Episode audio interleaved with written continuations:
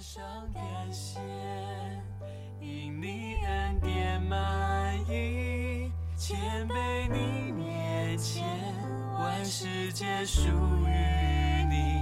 我献上感谢，因征战在于你，只愿不断感谢，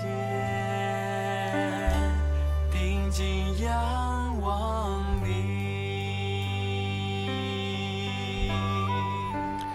各位亲爱的弟兄姐妹，大家早安。今天我们进入到哈该书第二章。好，我不知道你读哈该书的时候，会不会跟读其他的先知书感觉不太一样？好，呃，因为好多时候先知所发的预言啊，常常得到的回应是冷漠的，甚至是抗拒的，甚至是反对的。好，但是很难得，我们看见先知哈该啊，对这些被掳归回的犹太人，呃，说出了一些信息的时候，他得到的回应基本上是正面的，而带来了实际的果效。这是让我们在读的时候，哇，觉得好像真的是很感恩的一件事情。好，今天我们来读第二章。首先，我要啊来读第一节到第七节。哈，七月二十一日，耶和华的话临到先知哈该说：“你要小谕犹大省长撒拉铁的儿子所罗巴伯和约萨达的儿子大祭司约书亚，并剩下的百姓说：你们中间存留的，有谁见过这殿从前的荣耀呢？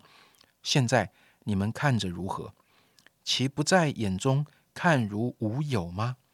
耶和华说：所罗巴伯啊，虽然如此，你当刚强。约萨达的儿子大祭司约书亚啊，你也当刚强。这地的百姓，你们都当刚强做工，因为我与你们同在。这是万军之耶和华说的。这是照着你们出埃及，我与你们立约的话。那时我的灵住在你们中间，你们不要惧怕。万军之耶和华如此说：过不多时，我必再一次震动天地、沧海与旱地，我必震动万国，万国的珍宝都必运来，我就使这殿满了荣耀。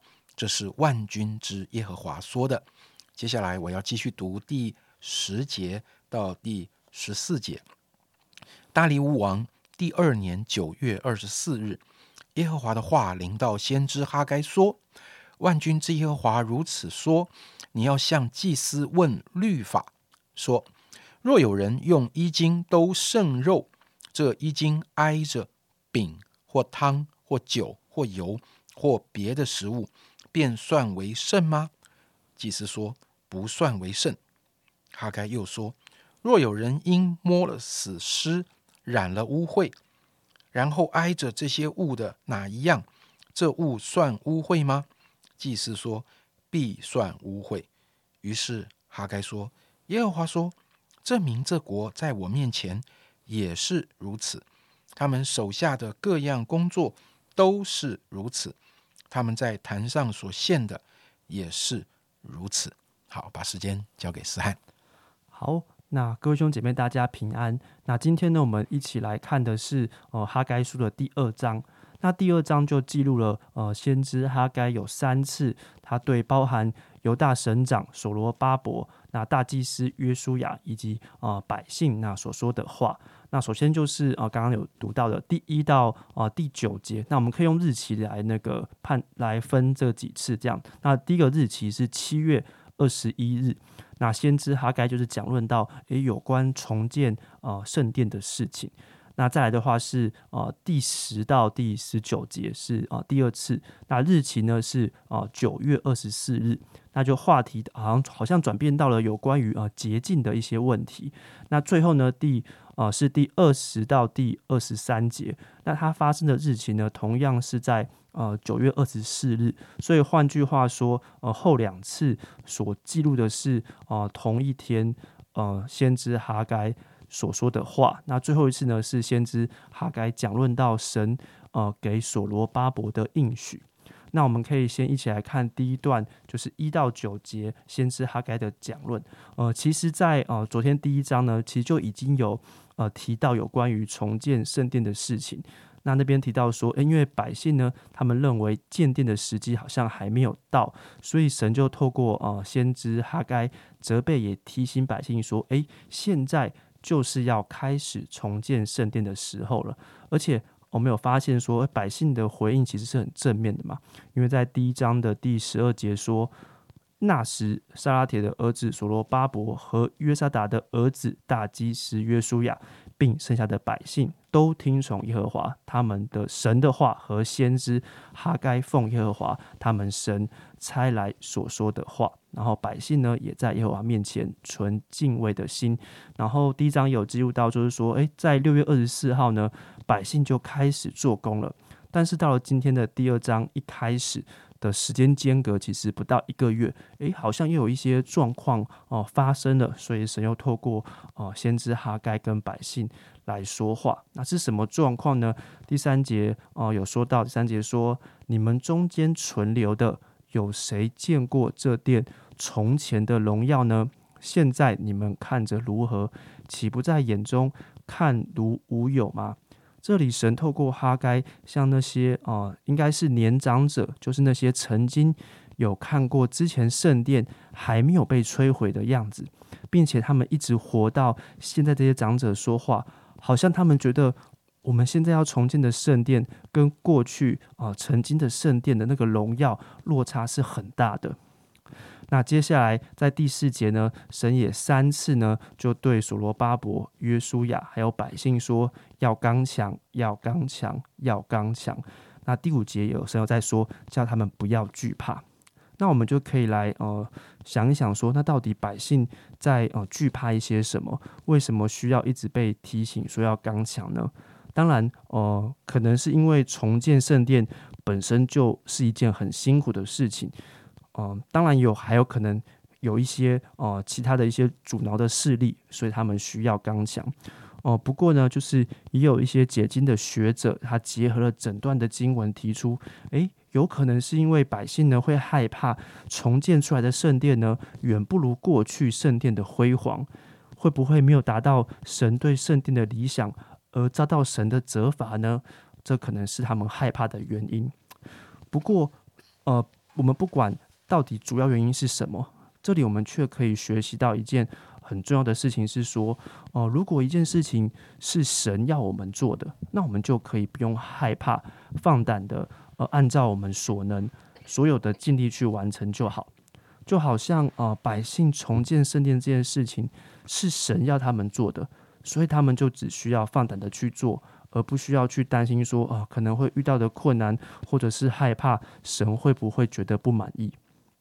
啊，特别从第六节开始，我们可以看到说，神不断强调说，这殿将有的荣耀会大过先前的，而且这些是神他自己要亲自成就的事，而不是啊百姓要努力帮神做到，或者是担心的。所以啊，当我们做我们可以做的，神就会做只有他可以做的事情。不过这也不代表，呃，过程当中我们可以随意的想怎么去做就怎么去做。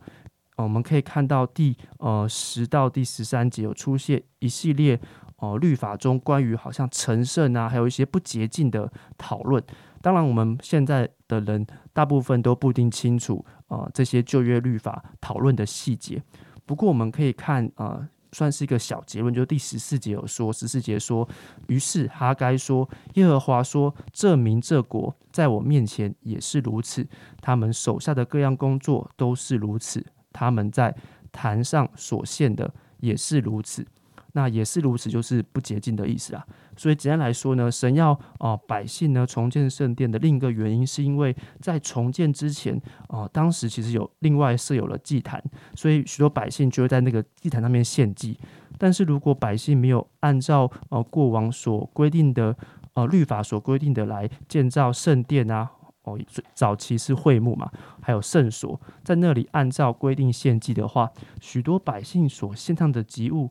祭物是不洁的，是不讨神喜悦的。献祭敬拜神，是不是哦？神要他们做的，当然是嘛。但是如果没有按照合适的方式规定所进行，那一样会是一个错误的，甚至是会带来呃惩罚的行为。当然，呃，对我们来说，我们现在已经不需要按照律法的规定来行事。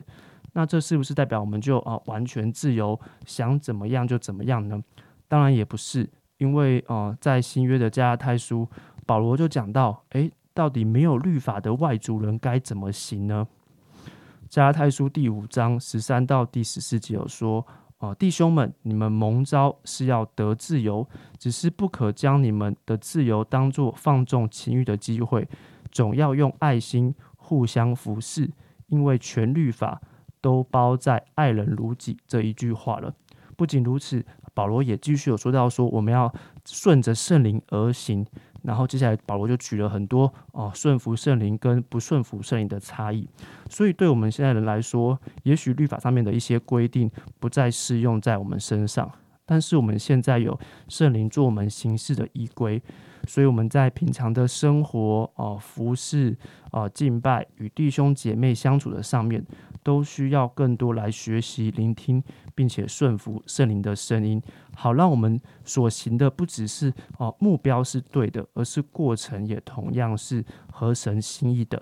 那这就是我今天的分享，谢谢大家。